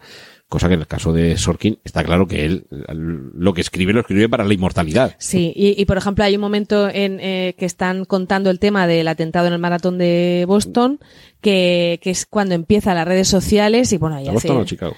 Eh, no me acuerdo mismo, yo creo que era- bueno, no, no me hagas caso. Boston, sí. Pero la, pero, pero hay un momento en el que en las redes sociales ya se está contando y ellos dicen, no, no, hasta que no lo confirmemos dos veces, y dices, tu madre mía, o sea, hasta que no lo confirmes dos veces y le ha estallado la bomba aquí a uno, ¿no? Eh, en fin, hay cosas que, que sí que van a quedar como, como, como discusiones éticas o, o de periodismo que valen en cualquier momento. pues periodistas como serie para repasarla, quizá si alguien tiene interés y no la conoce, o en su momento la vio y Mm. pues a lo mejor verse un capítulo. Eh, no vamos a hacer el trabajo de decidir qué capítulo, véanlo ustedes al azar y por lo menos se entera de qué va. Pero hay dos series de las que no hemos hablado y, y no sé si a lo mejor está de acuerdo conmigo en, en que a los más o menos de nuestra generación que hayan estudiado periodismo, quizá les pudo nacer la vocación si vieron en su momento. Lou Grant o la chica de la tele. Madre mía, no he visto ninguna de las dos. No me lo puedo creer. Ninguna de no las lo, dos. hombre, Lou Grant tampoco No, sé quién es, pero no, no he visto Lugran. y Mary Tyler Moore tampoco. Tampoco. También sé quién es, pero no, no lo he visto. No lo he visto. Antonio, no, no, no fueron mis referentes. Qué pena, me, está- me estoy dando a mí mismo co- como viejuno. no, hombre, no, pero es verdad que no, que no fueron mis referentes. Igual que periodista ya me pilló siendo periodista, lo otro tampoco. ¿Qué le vamos a hacer? Ahí una, una generación, ah, bueno, La mitad. Pues escucha, si ya eras periodista cuando estaban poniendo periodistas, si no viste Lou Grant es No, porque no. estabas en la calle jugando, ¿eh? Pues a lo mejor, a lo mejor, pero es verdad que no vi Lugran. Que sé, sé cuál es la serie y tal, pero no, no la vi. No la vi Antonio. De hecho, eh, La chica de la tele es un poco un spin-off de Lou Grant, porque el personaje de Mary Tyler Moore salía inicialmente en Lou Grant, que era una serie de periodistas de periódico de papel, en donde había una redactora, que era el personaje que interpretaba Mary Tyler Moore, que eh, posteriormente surgía lo de la cadena de televisión, y como la contrataban para ser periodista frente a las cámaras, de ahí el título español de La chica de la tele. Ah, entonces se hacía un, un spin-off. Hay alguna que, que no hemos llegado a comentar, que Venga, sí que vamos. quería yo comentarte, que era, por ejemplo, la- una muy antigua, no me acuerdo mismo de qué año es, que sale Gregory Peck, que se llama Juan Nadie. Hombre, ¿La claro, recuerdas? sí, ¿Eh? sí, sí. Meet John Doe. Eh, esa me parece que también, que también cuenta muy bien eh, cómo se puede hasta fabricar a un personaje desde Esa era de Capra, si no los medios de comunicación, efectivamente. Esa me parece que es muy interesante también. Que es un, un- un periodista que escribe un reportaje que es una figura además del, del periodismo, Mm. que es la de recurrir a un personaje que tú te inventas, pero que narras lo- cómo vive una situación de una forma un poco literaria. Y el problema es que lo narra tan bien que, que, que la gente quiere saber más de ese personaje y recurren a buscar, creo que era un vagabundo, que era Sí, el personaje sí, que, efectivamente. que interpretaba. eh, Yo creo que es Gregory Peck. No, no me da mucho caso. eh, sí, creo que era Gregory Es Peck, que sí. confundo a Gregory Sí. Peck y a Gary Cooper, pero ya me parece que es Gregory Peck. No, Gary Cooper. ¿Es Gary Cooper? Gary Cooper, sí. Gary Cooper. Y, y, claro, tiene que asumir la identidad de alguien que ha sido Mm. creado como una figura casi más literaria que periodística para contar una situación. Sí, eh, bueno, de hecho es que no se debe uno inventar a ese personaje que dices tú que, se que, que, que coges como de referencia para personalizar un tema, tienes que coger un personaje real, porque si te lo inventas, en realidad no estás haciendo periodismo. Y de eso va otra película que se llama Una historia real, que quizá no, no la hayas visto, que cuenta la historia, la historia real de un periodista que, que se llama Finkel, me parece que es Michael Finkel. Que, es un personaje de Futurama, ¿eh? Eh, profesor. Finkel. bueno, pues este, este, este personaje, que, que es un personaje real, es un periodista, Michael Finkel, sí, es un periodista que eh, se va a, a África, no me acuerdo ahora mismo el, el país, a contar una historia de esclavitud, habla con siete u ocho personas que han tenido eh, esos problemas y lo que hace él es que cuenta la historia como si fueran una sola persona, para darle más fuerza al personaje.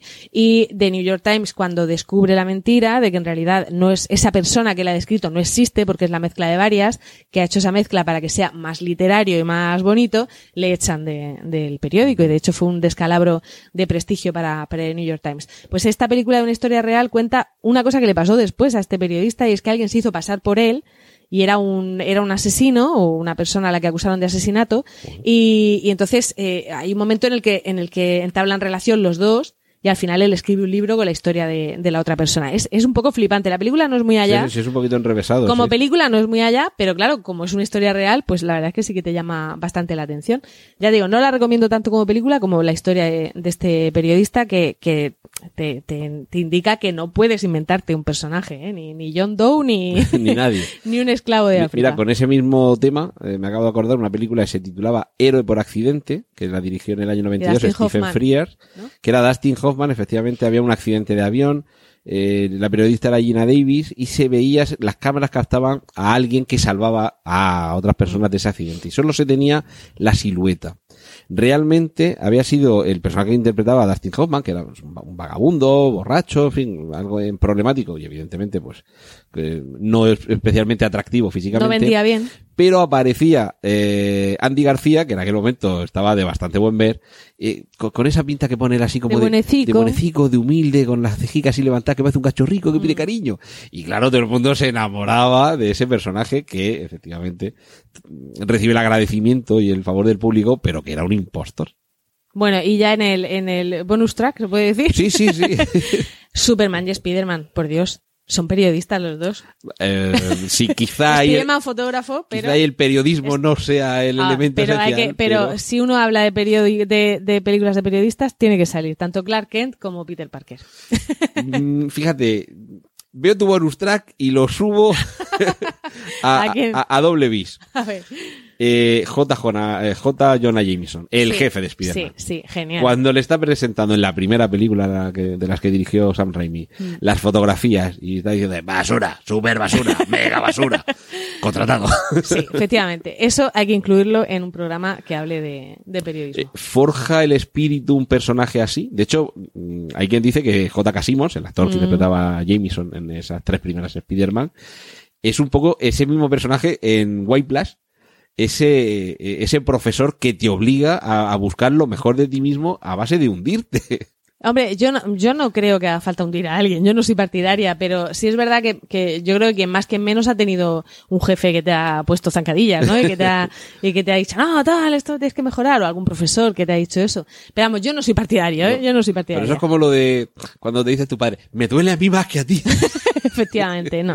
Se pueden decir las cosas de muchas maneras y no hace falta el ser JJ. Mejor jefes como los de lo que interpretaba Jason Robards en Todos los hombres del presidente o en, ejemplo. en The Paper. ¿no? Mm, eh, hombre, y sobre todo alguien que alguien que te apoye cuando, como sale también Catherine Graham en el, en el caso de, de los, eh, de los archivos del Pentágono, alguien que te apoye cuando de verdad cree que estás sacando algo que merece la pena, eso es fundamental.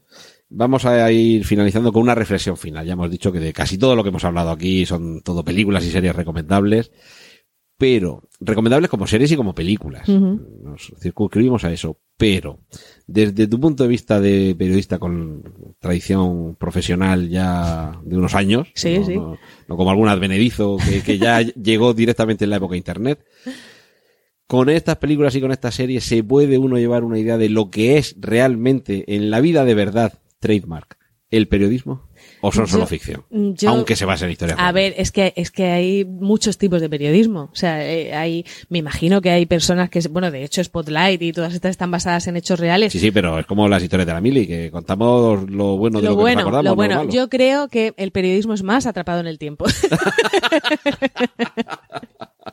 Te lo digo de verdad.